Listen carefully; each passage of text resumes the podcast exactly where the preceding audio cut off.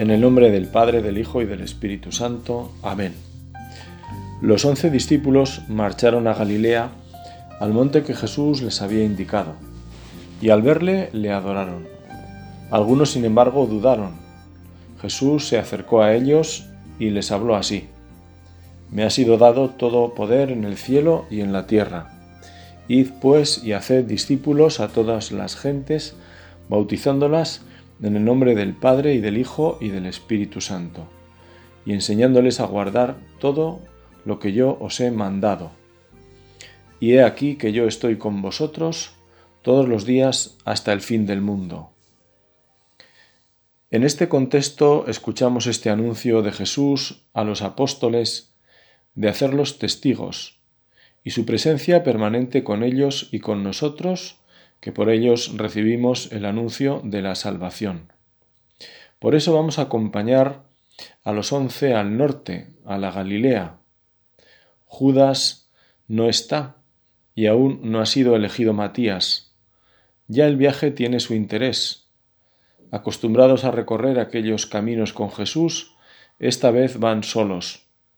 Van confusos y asustados habían oído que Jesús resucitaría, pero la oscuridad de la cruz pudo con ese anuncio. Dejaron a Jesús solo. Judas lo engañó y se desesperó. Ellos tampoco dieron la cara. Pedro le llegó a negar tres veces. El resto se ocultaron asustados. Así pasaron todo el sabbat, desconcertados. Las mujeres más valientes que fueron al sepulcro vieron un ángel que les anunció que Cristo vivía, que había resucitado, y les dio un encargo.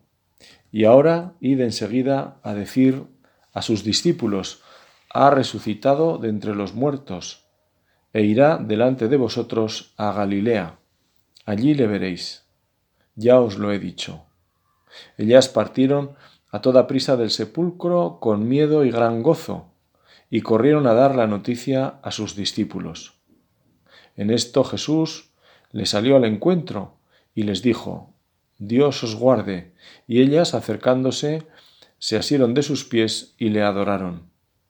Entonces les dice Jesús, no temáis, id, avisad a mis hermanos que vayan a Galilea, allí me verán. Así nos lo cuenta Mateo, uno de los que escucharon a las mujeres lo que el ángel les había encargado. El viaje fue rápido por el miedo que tenían aún metido en el cuerpo y también por el deseo de comprobar el anuncio de las mujeres.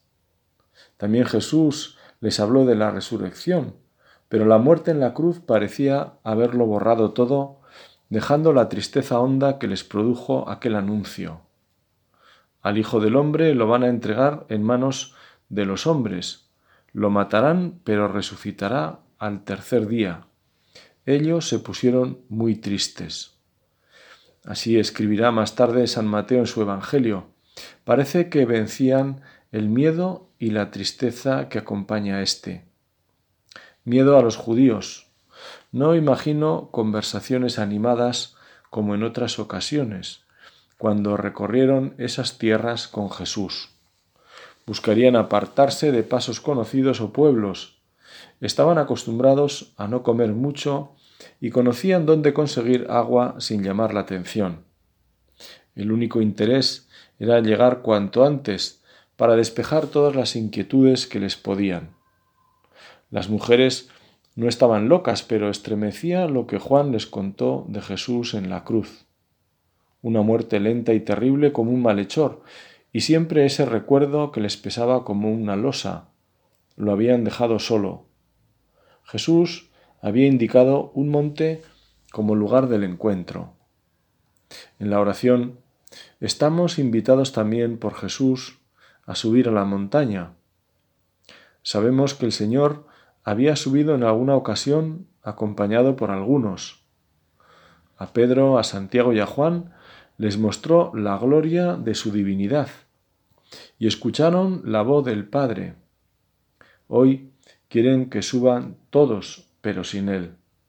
Jesús les espera allí o aparecerá más tarde. Y se produjo ese encuentro que con la habitual sobriedad de los Evangelios, San Mateo despacha con ocho palabras, con las que nos muestra la doble reacción que produjo la visión del Maestro resucitado. Al verle le adoraron, algunos sin embargo dudaron. Y es que los encuentros con Jesús no son aplastantes, dejan abierta la respuesta desde la libertad, una libertad entregada y enterrada como un grano de trigo para que pueda dar fruto. Es la misma entrega que exige en nosotros al escucharle. Algunos de ellos dudaron, pero también adoraron, como el resto que no dudó de su presencia. Cuando oramos, siempre se nos recomienda recordar delante de quién estamos. Rezar no es estar sin más delante de Dios, porque siempre estamos ante Él. Bendeciré al Señor que me aconseja, hasta de noche me instruye internamente, decimos con el Salmo. Desde el vientre de nuestra madre, también en nuestros inconscientes primeros meses de vida, de los que nada recordamos, también estamos ante Dios. Más aún, siempre en el corazón de Dios. Al rezar somos más conscientes de esa presencia y nos disponemos para hablar y escuchar. Por eso es bueno hacer una primera oración pidiendo la gracia de esta conciencia para caer más y mejor en la cuenta con la ayuda del Espíritu Santo de esa realidad que es estar en la presencia de Dios. Y en la oración, como en tantas cosas de la vida, es importante comenzar con buen pie. Para ello siempre nos va bien hacer despacio esa oración. A los apóstoles aquel encuentro con el resucitado les llevó a la adoración. Le vieron y le adoraron. ¿Cómo ayuda vernos de rodillas cuando Cristo se hace presente en el altar? En el fondo hacemos lo mismo. La Iglesia nos dice que repitamos lo que esa primera comunidad de creyentes hizo, adorar. Después Jesús se acercó a ellos y les habló, pero antes de escuchar, adoraron. Dios les habló sin palabras, también la vida, Cristo, venció la muerte sin testigos. Sin embargo, ahora ellos serán los testigos. Un encargo esta vez directamente de labios de Jesús que en palabras de Benedicto XVI les superaba. Jesús les ha llamado nada menos que a ser testigos suyos. El encargo que recibió dice el Papa, un puñado de hombres en el Monte de los Olivos, cercano a Jerusalén, durante una mañana primaveral, allí por el año 30 de nuestra era, tenía todas las características de una misión imposible. Recibiréis el poder del Espíritu Santo que descenderá sobre vosotros, y seréis mis testigos en Jerusalén, en toda Judea, en Samaria y hasta los confines de la tierra. Id pues y haced discípulos a todas las gentes, bautizándolas en el nombre del Padre y del Hijo y del Espíritu Santo, y enseñándoles a guardar todo lo que yo os he mandado. Así cumplirán esa misión de ser discípulos que Benedicto XVI decía imposible, hacer seguidores bautizando y enseñando. Es necesario nacer de nuevo. No cabe una sin la otra. En el bautismo de niños, la única condición que la Iglesia exige es esta, el compromiso de los padres de educar en la fe al pequeño. ¿Sabéis, pregunta la Iglesia, que os obligáis a educarlo en la fe para que este niño guardando los mandamientos ame al Señor y al prójimo como Cristo nos enseña en el Evangelio? Este, sabéis, supone estar dispuesto a educarlo, porque la siguiente pregunta, que es a los padrinos, y dice, ¿estáis dispuestos a ayudar a los padres en esta tarea? De esta forma, el estar dispuestos se entiende como una tarea, es decir, no se queda en el plano de los buenos propósitos, sino que apunta a algo práctico. Una tarea es algo que hay que realizar, que tiene un comienzo y un final. En este caso, además, es una tarea eclesial que se realiza en el hogar. Por eso el hogar es iglesia doméstica y lugar de esa primera catequesis que se aprende sobre todo con la vista. Ver a los papas quererse, verles rezar, verles de rodillas en la iglesia, ver cómo se ayudan. Me contaba una mujer ya muy mayor, pero con una cabeza privilegiada para su edad, cómo le impresionó la primera vez que vio a su padre ponerse de rodillas en plena calle cuando el sacerdote daba la bendición con el Santísimo Sacramento. Aún estoy viendo a mi padre, que era un hombre tan fuerte, de rodillas, emocionarse ante la Eucaristía. Ahora me emociono yo recordándolo, me decía. Nunca lo he olvidado. Ese buen hombre había dado una catequesis a su hija, que aún no había recibido la primera comunión, que le acompañaría para siempre. La verdad es que no hacemos las cosas para que nos vean, sino por amor y fe en la Iglesia. Ella las vive y las transmite como una buena madre. El Espíritu Santo se sirve de esa fidelidad para grabar en los corazones enseñanzas que superan el entendimiento. Aunque es verdad que somos iniciados a la vida cristiana cuando recibimos los sacramentos de la confirmación y la Eucaristía después del bautismo, no es menos cierto que la Iglesia nos anima a todos en la Iglesia a seguir formándonos.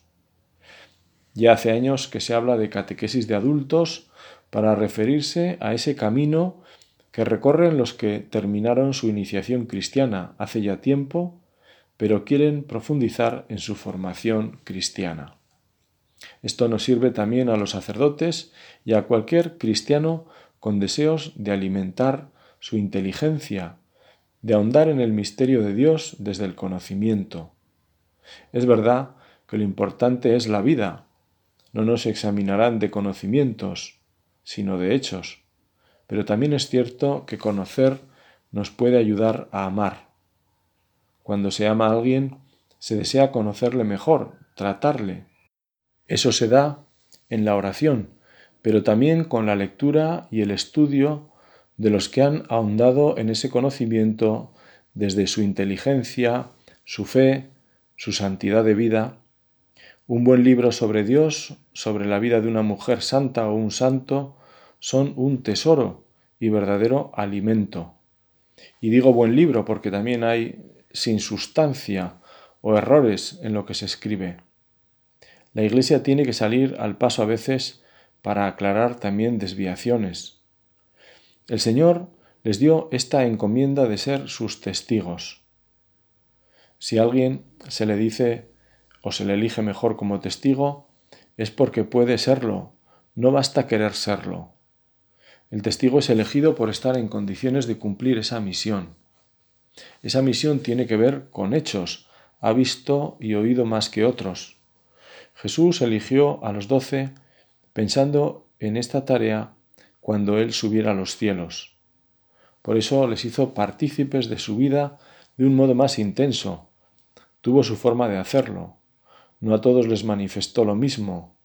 Sabemos que a Pedro, Santiago y Juan los trató distinto del resto en cuanto que les manifestó con reserva cosas veladas para los demás, como ocurre en el Tabor con el mandato de no contar a nadie lo que allí vieron.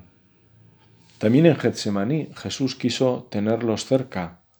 El mismo Juan se reconoce como el discípulo predilecto. Ahora bien, su testimonio estará sobre todo dirigido a la muerte y la resurrección. Ser testigos de su muerte y resurrección. Podemos decir que en el primer testimonio fallaron salvo Juan, no acompañaron a Jesús por miedo. Lo dejaron solo, aunque el mismo Jesús pidió a la guardia que lo detuvo en el huerto de los olivos que los dejara marchar. Así queda más evidente que Dios elige a quien quiere y no precisamente por méritos. Y testigos de la resurrección por las apariciones. En el texto que hemos leído aparece este testimonio dubitativo en algunos. Vuelve a verse la iniciativa de Dios. Él los convoca a través de las mujeres y se muestra. Hay un espacio para la libertad, porque podían no haber ido. Y es que Dios invita, no fuerza. Dios nos llama también a nosotros a este testimonio en la muerte y la resurrección. Y somos unos afortunados, según el mismo Jesús nos dijo a través de Tomás, que por incrédulo arrancó del Maestro esta bienaventuranza de los que crean sin haber visto. A Tomás diremos que no le quedó más remedio, porque pudo tocar las llagas del Señor, más aún meter su mano en el costado. No seas incrédulo, sino creyente. Fíate de tus hermanos, que te han anunciado la buena noticia. El propio Tomás, para confusión y pesar, reconoció con una oración su pobreza de espíritu. Señor mío y Dios mío. Encontró seguramente en sus hermanos los apóstoles acogida y comprensión. Es la Iglesia que como madre se alegra por el nuevo testigo antes que recriminarle su desconfianza inicial. Si la Iglesia apuntara cada desconfianza, cada juicio severo, cada burla, cada juicio temerario, pero la Iglesia es madre y maestra. Una buena maestra, entre otras cosas, tiene paciencia con sus alumnos, esperando siempre lo mejor de ellos. Testigos de la cruz y de la luz. Jesús exclamó, Yo, cuando sea elevado sobre la tierra, atraeré a todos hacia mí. Testigos fueron aquellos primeros, y estamos llamados a serlo también nosotros. Jesús cuenta conmigo, cuenta contigo. Por eso nos pide que levantando la vista a la cruz salvadora, vivamos la cruz que pueda presentarse en nuestra vida como Él, o mejor con Él, con Jesús. Puede que ésta se presente de forma intensa en una enfermedad grave, que es quizá lo primero en lo que pensamos. Pero también hay otras cruces ante las que estamos llamados a permanecer como María de pie. Ese será nuestro testimonio, la experiencia de que no estamos solos, que Dios está con nosotros y por la comunión de los santos, la oración, esto será nuestra fortaleza. Los apóstoles llegaron a ser testigos con sus propias vidas, porque hicieron vida lo que predicaban de Jesús. No bastaba que contaran una historia que habían visto, no bastaba que hicieran incluso milagros como nos cuentan los hechos de los apóstoles. Debían ser testigos hasta el final. Y ese testimonio, como bien sabemos, pasó por el martirio en todos excepto en Juan. Hace unos años ya el Papa nombró cardenal a un arzobispo de nuestra diócesis aquí en Pamplona, Monseñor Fernando Sebastián. Y recuerdo haberle escuchado en una entrevista en la radio local la respuesta que le dio a la periodista que se interesaba por detalles del nombramiento. Me preguntó cómo se había enterado no recuerdo la respuesta, pero sí la que dio a la segunda pregunta. ¿Qué suponía para él este nombramiento? Una pregunta un tanto genérica, si se quiere, pero don Fernando comenzó por explicarle que el nombramiento de cardenal suponía para él, antes que nada, profundizar en su llamada a ser testigo incluso hasta el martirio. Y por eso el color rojo que acompañaba a los cardenales. Dar testimonio hasta la sangre. A día de hoy, muchos cristianos, hombres y mujeres en el mundo, viven en esta tensión. Como suele recordar el Papa, estamos en la época con mayor número de mártires de la historia que no les falte nuestra oración y nuestra fidelidad. La fidelidad siempre arrastra porque es un bien. Nuestra fidelidad no llegará al extremo de la sangre derramada, pero sí pasará por la vida entregada con paciencia y dedicación con los que nos rodean y puedan poner a prueba nuestra caridad.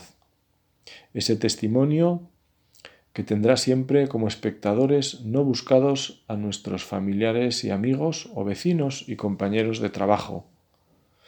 Decía San Pablo VI, el hombre actual escucha a los que dan testimonio más gustosamente que a los maestros, o si escucha a los maestros es porque dan testimonio. Solo el creyente que vive lo que profesa con los labios tiene esperanzas de ser escuchado. Además, hay que tener en cuenta que a veces las circunstancias no permiten el anuncio explícito de Jesucristo como Señor y Salvador de todos. En este caso, el testimonio de una vida respetuosa, casta, desprendida de las riquezas y libre frente a los poderes de este mundo, en una palabra, el testimonio de la santidad, aunque se dé en silencio, puede manifestar toda su fuerza de convicción. Así recordaba San Juan Pablo II, expresando las variadas circunstancias en las que se desarrolla la vida de muchos cristianos. ¿Cómo ser hoy testigos de Cristo? El Papa emérito Benedicto nos recordaba que sólo podemos ser testigos si a Cristo lo conocemos de primera, de primera mano y no solamente por otros, en nuestra propia vida por nuestro encuentro personal con Él, encontrándonos con Él realmente en nuestra vida de fe.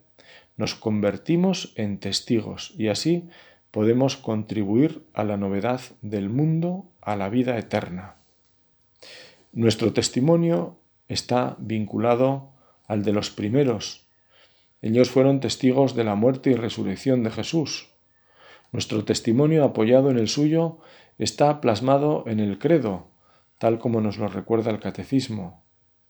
Es la fe de la Iglesia que nos gloriamos de profesar, como decimos en días especiales.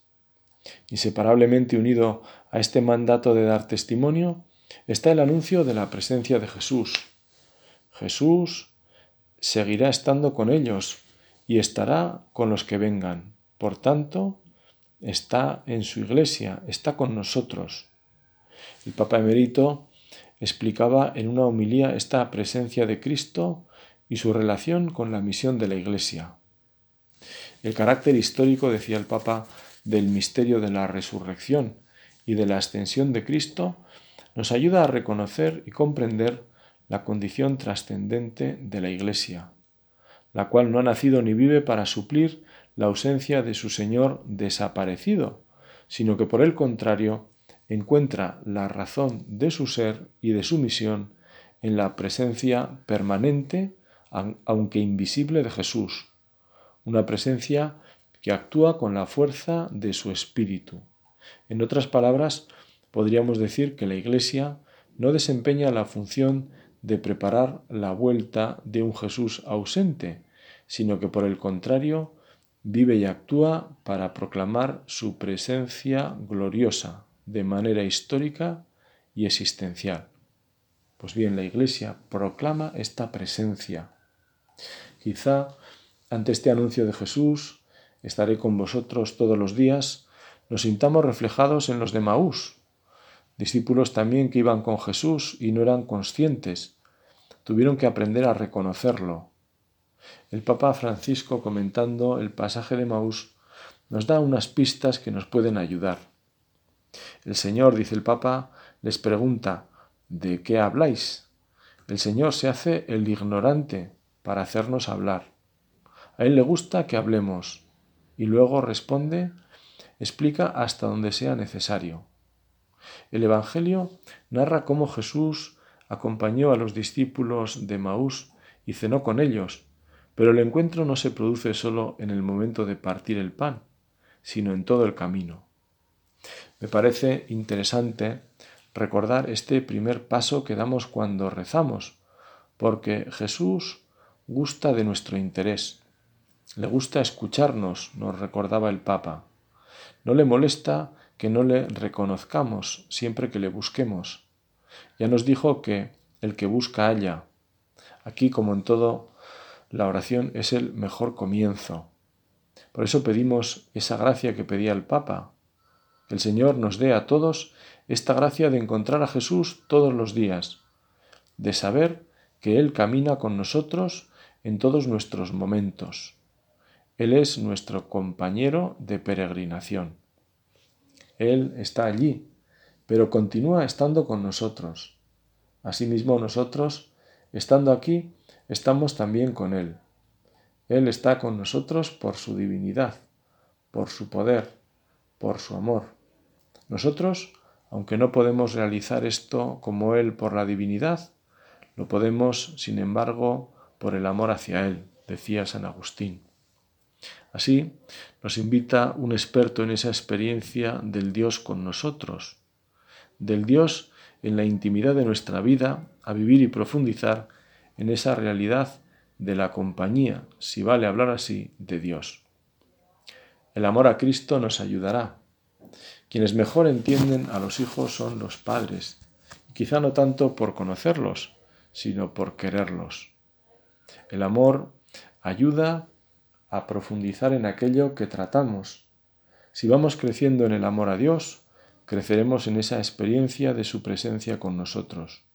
Nos lo dice un santo que había buscado incansablemente incluso sin saberlo a veces. En eso coincide con los de Maús. Jesús ya iba con ellos. Ese amor que tiene las formas y los caminos que nos muestran la escritura y la tradición de la Iglesia, porque como recuerda el catecismo, la escritura y la tradición hacen presente y fecundo en la Iglesia el misterio de Cristo, que ha prometido estar con los suyos para siempre. Cuando hablamos del amor, como católicos, escuchamos a nuestra Madre la Iglesia, Madre y Maestra, experta en humanidad. Ella, como esposa de Cristo, no tiene otra misión que esta, darnos a Cristo, para que Él sea nuestro vivir, como dice San Pablo. Terminamos así invocando a Santa María, que llevó al Verbo encarnado en sus entrañas. Ella que vivió esa intimidad de mujer embarazada, ella que vivió y contempló el crecimiento de su Hijo, que compartió sus oraciones y trabajos, ella que supo estar también en la cruz, nos ayude a todos y no olvidemos que Dios está con nosotros, para que nosotros estemos con Él. Y el amor, que es más fuerte que la muerte, no nos separará del que es vida eterna. Y por la caridad sincera no tendremos mejor deseo, no tendremos ambición más noble, ojalá sea así, que dar a conocer ese amor, porque el bien, como dice la sabiduría clásica, el bien es difusivo. Y cuando de algo vivimos, cuando algo lo llevamos dentro, nos sale el transmitirlo a los demás. Por eso, qué verdad es que un misionero primero tiene que llenarse de Dios. Quizá los misioneros salen de los más enamorados, de entre los más enamorados. Los misioneros quizá salen de aquellos que tienen el corazón más rebosante, que no les cabe ya eh, Jesucristo, y necesitan sacarlo fuera. Pues ojalá que también nosotros tengamos algo de ese celo que en la historia de la Iglesia ha llevado a tantos hombres y mujeres, como recordamos de San Francisco Javier, y dice la oración de la liturgia, a salir hasta lejanos continentes por anunciar a Cristo. Nosotros, que estamos llamados a anunciarlo aquí, pues tengamos al menos ese celo que tuvieron ellos y que se lo pedimos de corazón a Santa María. Amén.